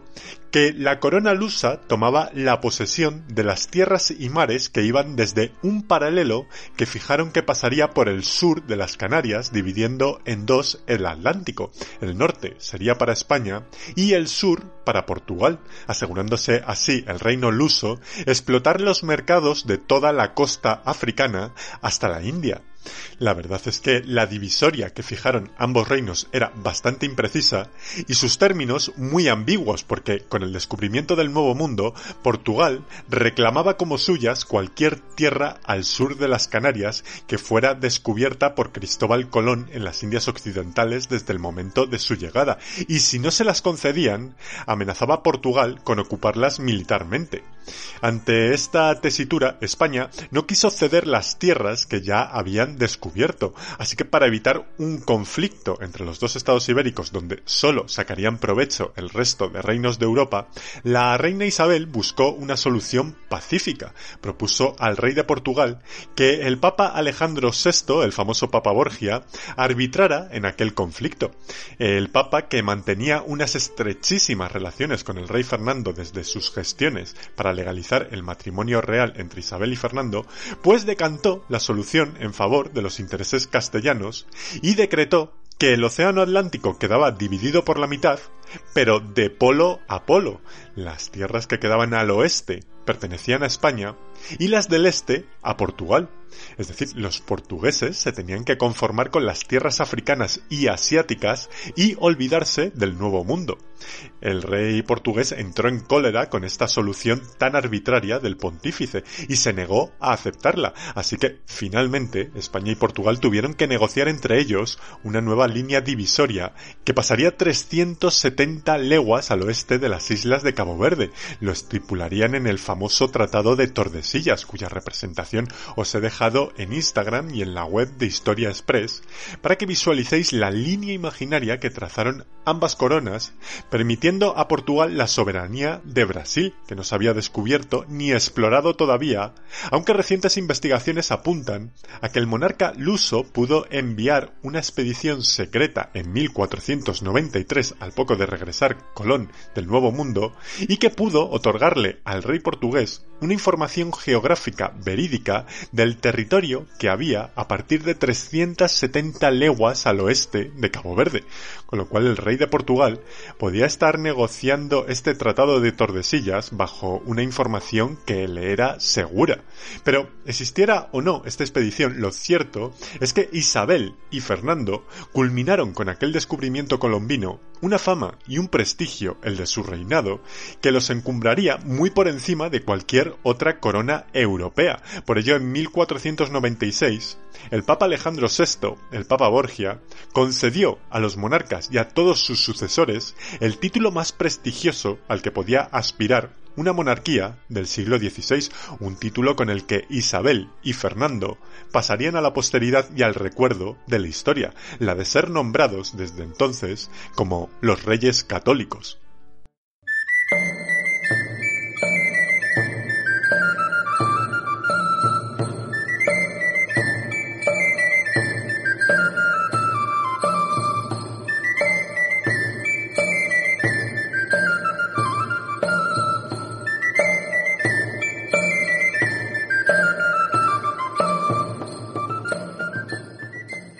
Los reyes católicos vivieron en aquellos momentos finales del siglo XV los instantes más dulces de su reinado. Su poderío en Europa era abrumador y querían afianzarlo con una serie de alianzas matrimoniales con Portugal, con Inglaterra y el Sacro Imperio Romano Germánico, que sirvieran esas bodas para neutralizar las ansias expansionistas de Francia, que era el gran enemigo de los reyes católicos por entonces, procurándole así al reino francés un diplomático que lo rodearía. Para ello, los monarcas españoles habían planificado los matrimonios de todos sus hijos de la siguiente manera.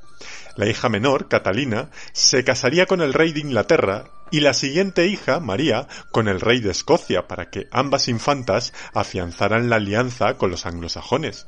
Isabel, la hija mayor de los monarcas, se casaría con el rey de Portugal, y el príncipe Juan, el heredero al trono, y en una doble negociación, se desposaría con Margarita de Habsburgo, la hija del emperador del Sacro Imperio, y a su vez su hermana Juana debía de unirse en matrimonio con el hermano de Margarita de Habsburgo, con Felipe de Habsburgo, o también conocido popularmente como Felipe el Hermoso, que era el príncipe heredero del Sacro Imperio.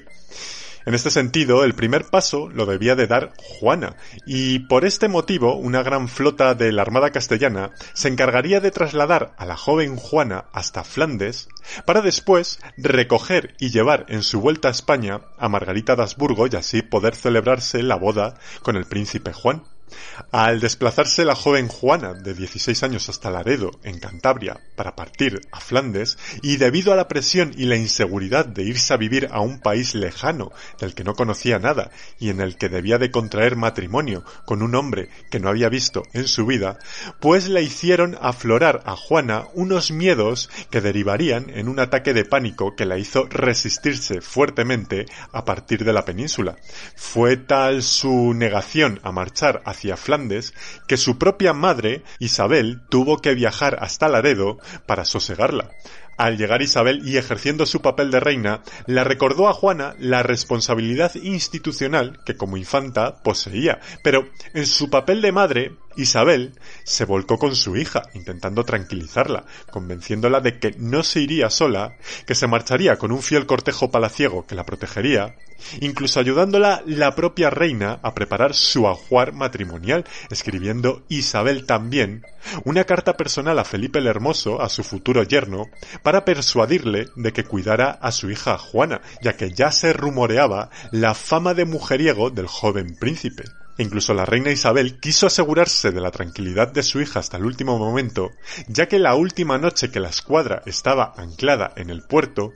pues Isabel se ofreció a pasar la noche con su hija en su propio camarote. Como vemos, todo un despliegue de esfuerzo personal para con su hija Juana, como si Isabel, en aquellos momentos y por una razón extraña, intentara poner remedio a un futuro, el de su hija, que intuía ya dramático.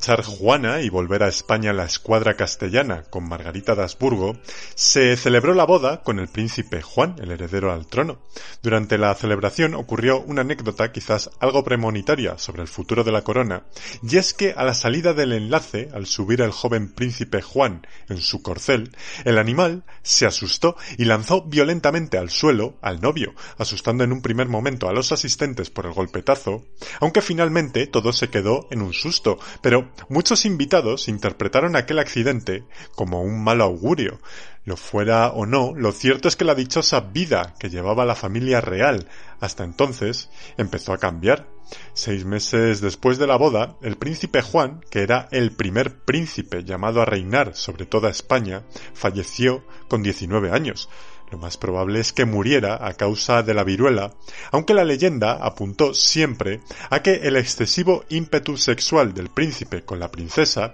le había debilitado tanto que no pudo defenderse de las enfermedades y esto le había causado la muerte. De hecho, Carlos V aconsejaba a su hijo Felipe II que fuera moderado en la actividad sexual para que no le pasara como su antepasado, el príncipe Juan.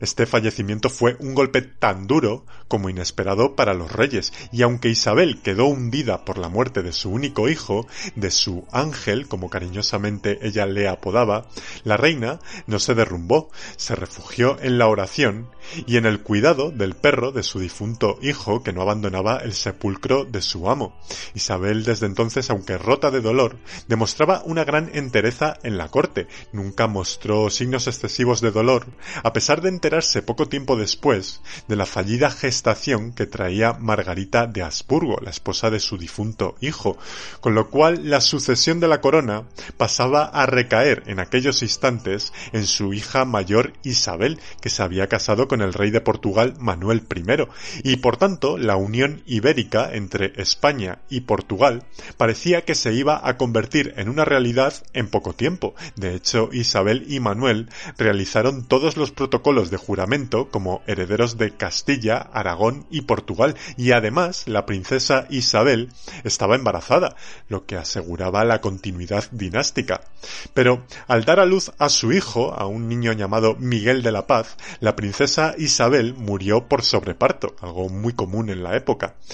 Como vemos, en poco más de dos años los reyes católicos habían enterrado a sus dos hijos mayores y la reina Isabel volcó sus ilusiones en el cuidado y atención del recién nacido Miguel de la Paz, quien a partir de entonces la soberana llevaría consigo en su itinerante vida palaciega y a pesar de ser un recién nacido se convertía en el heredero legal de la corona de España, por mucho que el príncipe Habsburgo Felipe el Hermoso, el marido de su otra hija, de su hija Juana, aprovechara la ocasión para entrometerse en el proceso sucesorio y reivindicara su derecho al trono español. Aquella desmesurada ambición de Felipe el Hermoso no agradó a una Isabel que ya tenía suficiente en aquellos momentos con el dolor que estaba pasando, un dolor que hizo que Isabel nunca más fuera la misma. Más huraña y deprimida que nunca, la reina tuvo que afrontar las malas noticias que llegaban de la exploración de Cristóbal Colón por el Nuevo Mundo. El almirante estaba descubriendo nuevas islas y culturas desconocidas, pero la administración de la exploración y el trato a los indígenas en aquellas tierras estaban siendo excesivos. De hecho, Colón, a la vuelta de su segundo viaje, trajo consigo 1200 indígenas para esclavizarlos, porque no había encontrado tantas riquezas como presuponía en un primer momento, y pensó que sería mejor traer esclavos que nada. Sin embargo, el navegante se había saltado por encima la expresa orden de la reina Isabel de tratar bien a los indígenas, lo cual enfureció a la reina y mandó a Colón devolverlos a su lugar de origen por los medios que fueran necesarios, aunque para la mayoría de ellos ya fue demasiado tarde, porque muchos murieron por el fuerte frío peninsular o por las enfermedades para los que sus organismos no tenían anticuerpos. Desde entonces las simpatías de la reina Isabel por Colón cambiaron drásticamente y se fue deteriorando progresivamente su relación con los otros dos viajes que todavía haría Cristóbal Colón hacia las nuevas tierras y donde los cada vez más frecuentes actos despóticos del almirante obligaron finalmente a los reyes católicos a relegarlo de su mando y a la reina Isabel a delegar sus intenciones de evangelización y de dar buen trato y educación a los nativos de las Indias a otros expedicionarios y exploradores españoles que estuvieran dispuestos a cumplir con aquellas directrices de la reina, abriendo de esta manera la veda al mundo de las exploraciones y descubrimientos del siglo XVI en América.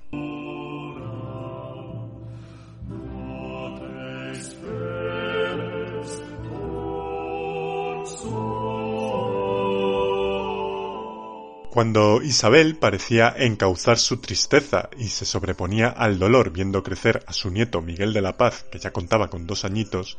los problemas siguieron llamando a su puerta, esta vez los musulmanes de la ciudad de Granada, la ciudad estandarte que inició el camino de gloria a los reyes católicos, se había rebelado contra los dirigentes cristianos de la ciudad y se había propagado su rebeldía hacia la sierra de Almería, lo cual hizo trasladarse a los reyes católicos en persona a la zona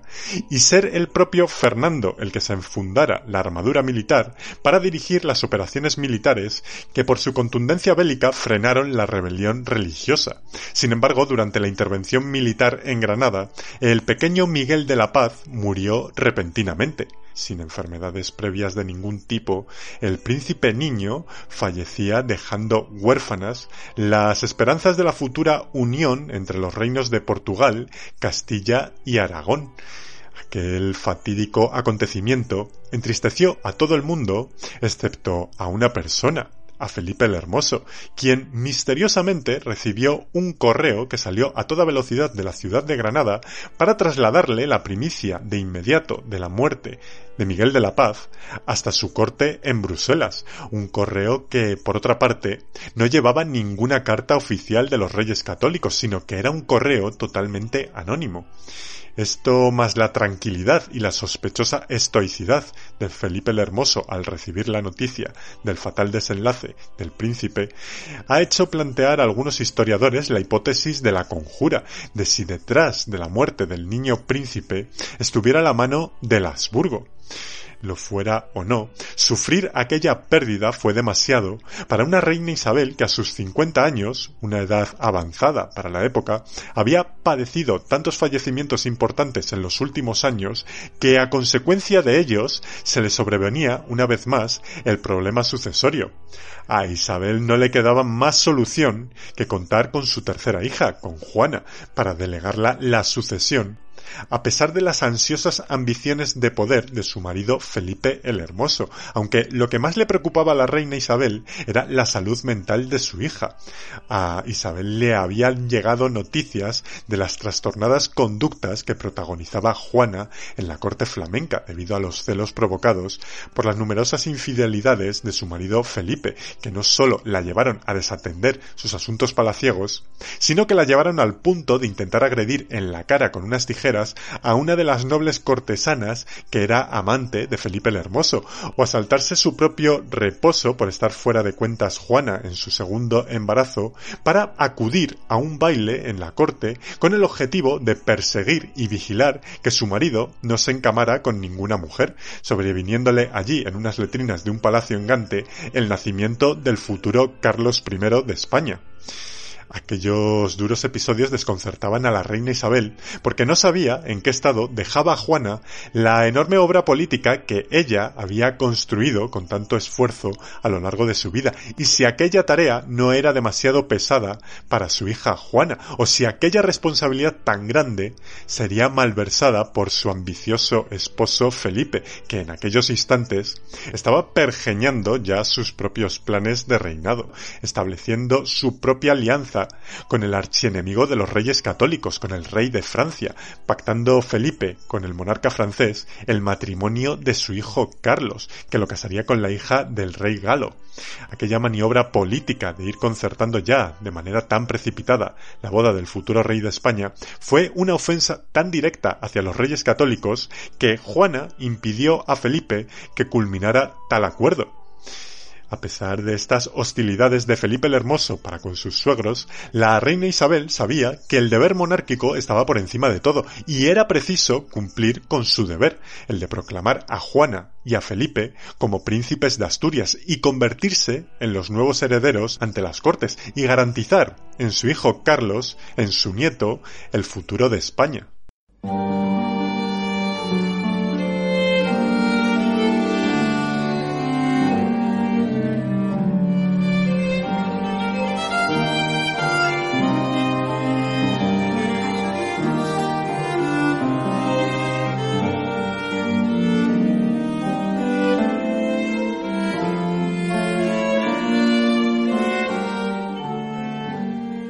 Los reyes hicieron venir desde Flandes a Juana y a Felipe a la península, y para disgusto de la reina, otro más, su nieto Carlos no viajó a España. Felipe el Hermoso decidió que su hijo se quedara en Bruselas en un intencionado y humillante gesto que dejó a Isabel sin conocer al vástago de su hija Juana. Una de las razones que precisamente más motivaba a la reina en esta sucesión era sin duda la de anhelar enseñarle de primera mano a su nieto Carlos la idiosincrasia de España para que supiera cómo gobernarla en el futuro. Quizás el estrés de aquella mala noticia para la reina, que la desilusionó tanto, fuera la gota que hizo brotar una dolencia uterina en Isabel, que en el viaje hacia Toledo para asistir a la jura de los nuevos príncipes de Asturias, la reina Isabel tuvo que dejar de cabalgar por no soportar el dolor y tuvo que trasladarse a una litera acompañada por galenos que iban aliviando sus síntomas con ungüentos y sangrados.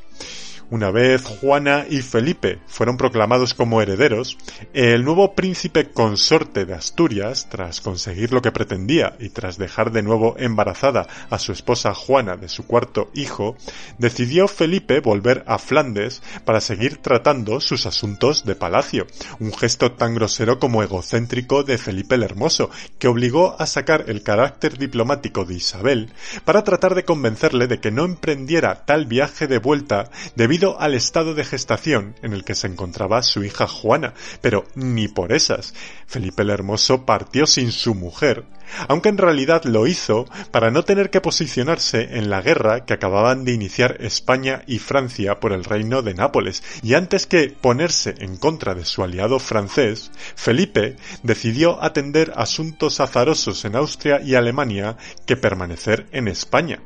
un país el español que odiaba y cuya única motivación para viajar a la península, aparte de para ser proclamado heredero, era que creía que en España se podían capturar tigres y jirafas en Granada y que los podía incorporar en su colección zoológica.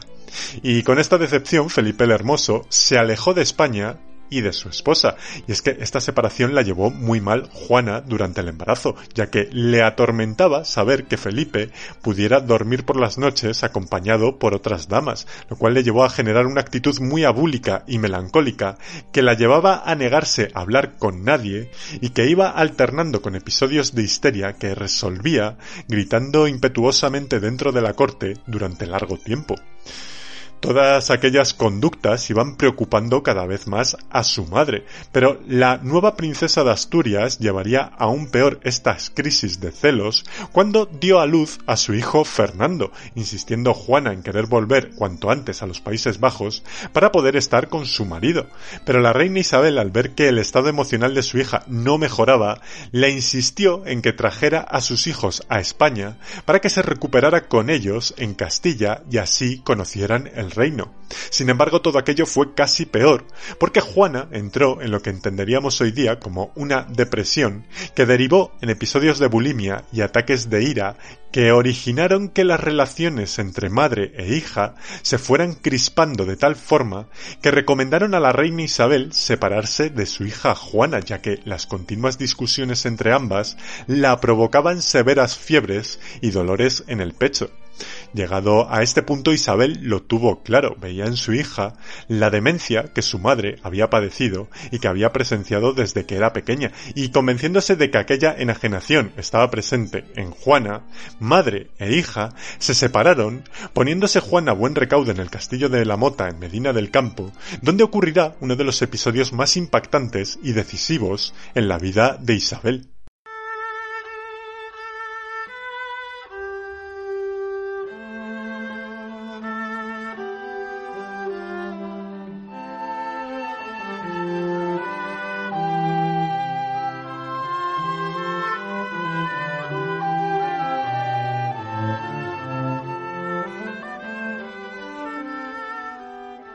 Durante la estancia en el castillo de la Mota, doña Juana recibió por fin las ansiadas noticias de su marido Felipe el Hermoso, que la reclamaba para volver a Flandes. La princesa quiso disponerse de inmediato a partir hacia Bruselas, no quería permanecer ni un instante más en Castilla, y anhelaba volver a estar junto con su esposo. Sin embargo, Juana, al querer partir, descubrió que no podía salir del castillo. Los consejeros tenían órdenes directas de la reina Isabel de no dejar a Juana obrar por su cuenta para que partiera a ningún sitio. Así que Juana, en un intento tan desesperado como rebelde, pretendió marchar por su cuenta y riesgo e intentó ir a buscar a su amado en plena noche en noviembre, nevando y sin apenas ropa, y encontrándose cerrado el portalón de la fortaleza y encaramándose a la verja de la misma, empezó a gritar por su amado, bramaba insultos contra su madre la reina, y abroncaba a todo aquel que intentara tranquilizarla, aseverando que no quería volver a su habitación y que pasaría la noche a la intemperie, y así lo hizo. Juana quedó encaramada en aquel enrejado toda la noche, y aunque cambió su ubicación hacia otra zona del castillo para refugiarse algo más de las bajas temperaturas del invierno de Castilla, no se sabe bien si en un saliente de la muralla o en la caseta de un vigía, pero en cualquier caso, Juana lo que pretendía era llamar la atención de su madre, que se encontraba en Segovia a 90 kilómetros de distancia, sin tener en cuenta el delicado estado de salud de la reina y el suyo propio, ya que con aquel gesto de rebelión estaba atentando contra su propia salud. La reina Isabel, al enterarse de aquel esquizofrénico episodio, abandonó su reposo y su recuperación casi de inmediato y acudió a toda velocidad a Medina del Campo para resolver la situación. Cuando Isabel llegó y encontró a Juana, quedó fuertemente impactada por lo que estaban viendo sus ojos, a su hija, a la futura reina de Castilla, atormentada, desaseada y en aquellas condiciones tan enfermizas que no pudieron más que provocarla un enorme desasosiego. Madre e hija en aquel momento se enzarzaron en una violenta discusión que terminó con Isabel cediendo en las pretensiones de su hija para volver a Flandes, aunque a cambio debía de esperar a que regresase de Aragón su padre Fernando para despedirse de él. Y así ocurrió. En marzo de 1504 los reyes católicos despidieron a Juana sintiendo Isabel en su interior una sensación de que quizás en aquel momento estuviera dando el último adiós a su hija.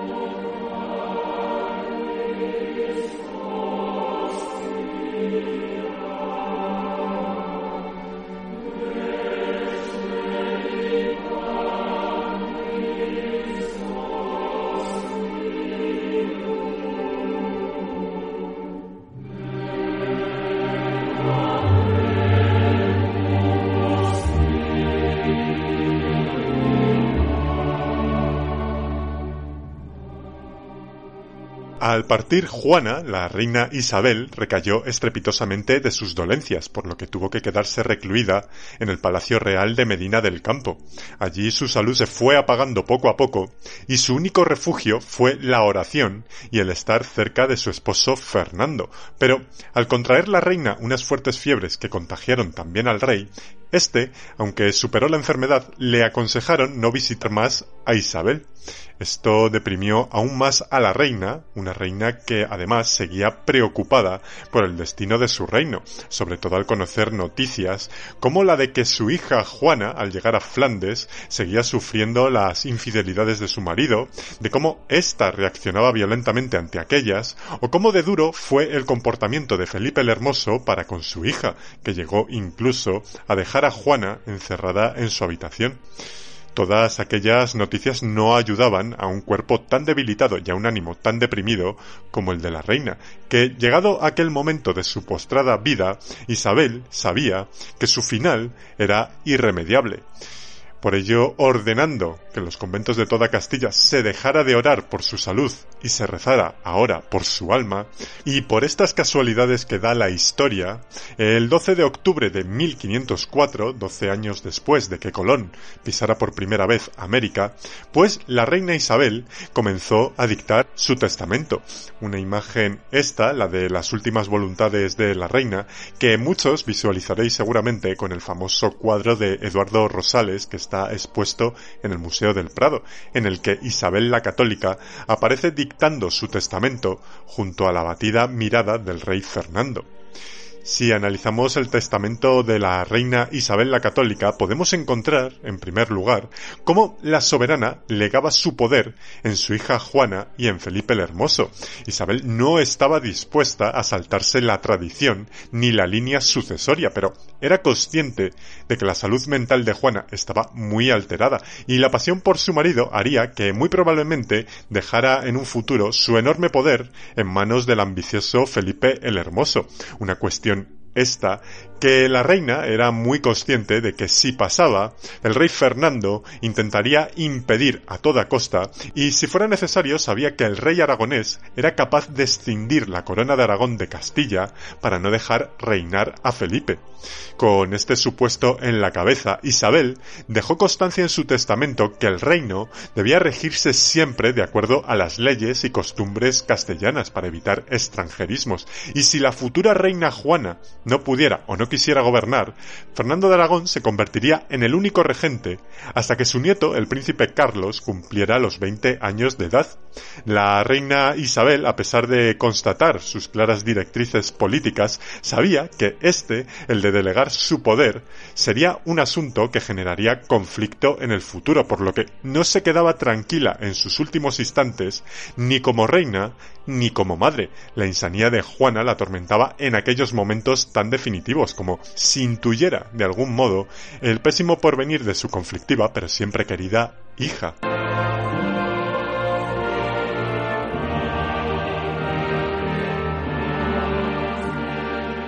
También la reina constataba en su testamento que sus herederos supieran administrar el reino, evitando la proliferación excesiva de cargos públicos, que controlaran las aspiraciones de la nobleza y que continuaran la expansión de Castilla por el norte de África, haciendo especial hincapié en la importancia de la defensa de la estratégica plaza de Gibraltar, que tanto valor tenía para el reino. También quiso recalcar el buen gobierno que se debía de hacer en las empresas de ultramar, es decir, en las Indias, donde siempre los nativos debían de ser tratados como súbditos de Castilla que ya eran.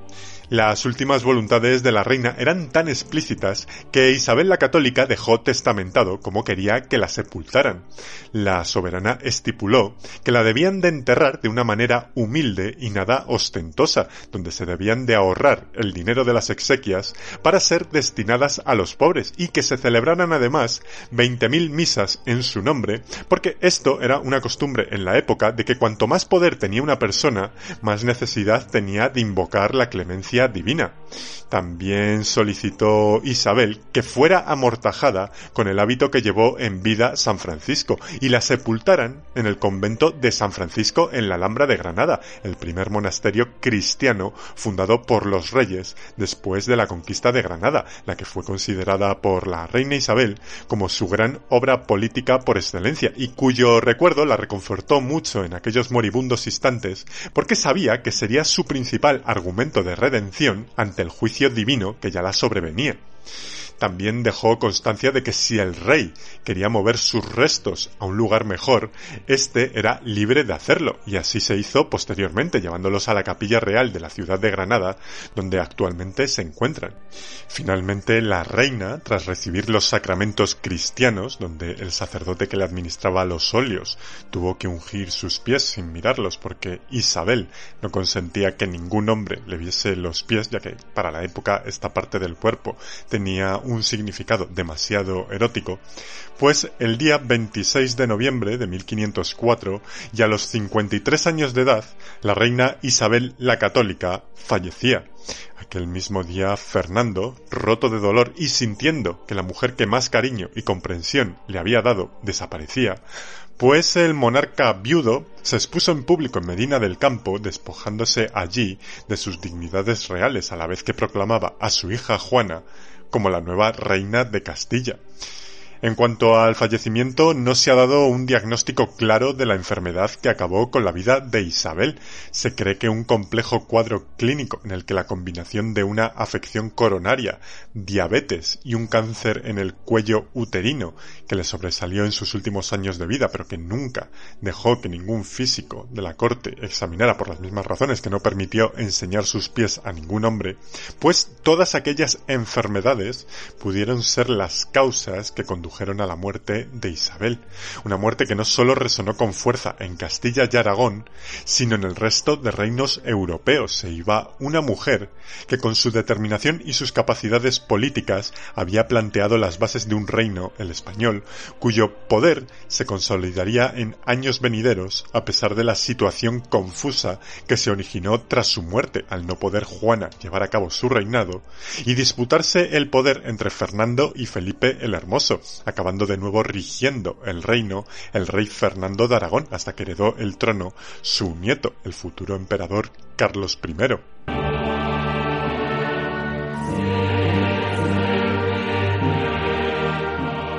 Isabel la Católica con su vida recibió y transformó en unas décadas un reino medieval, el de Castilla, en una moderna y gran potencia europea como fue España, que perviviría sin duda en el tiempo, gracias a su determinación y a su tenacidad política, una tenacidad que demostró desde temprano,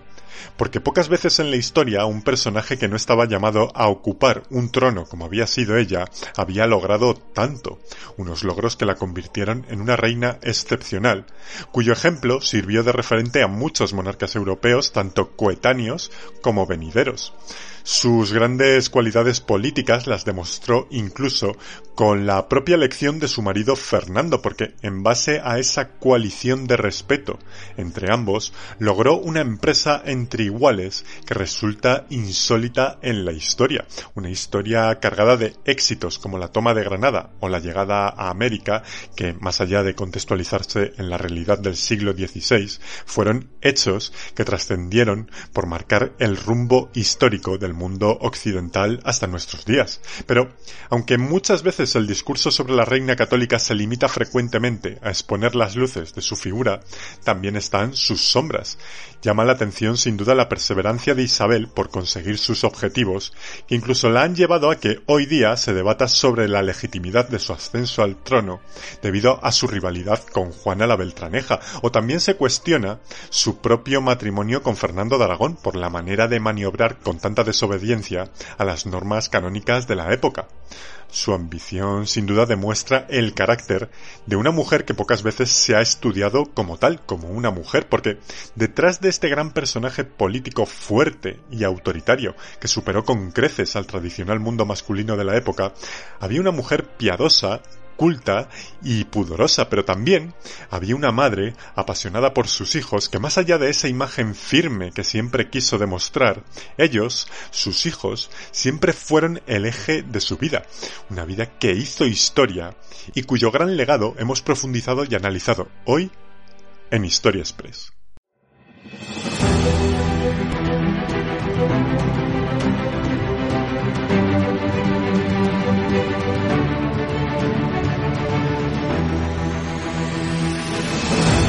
Hasta aquí la apasionante vida de una mujer que no estaba destinada a ocupar el trono, pero que con su gran personalidad no solo lo logró, sino que se convirtió en una de las figuras más importantes de la historia.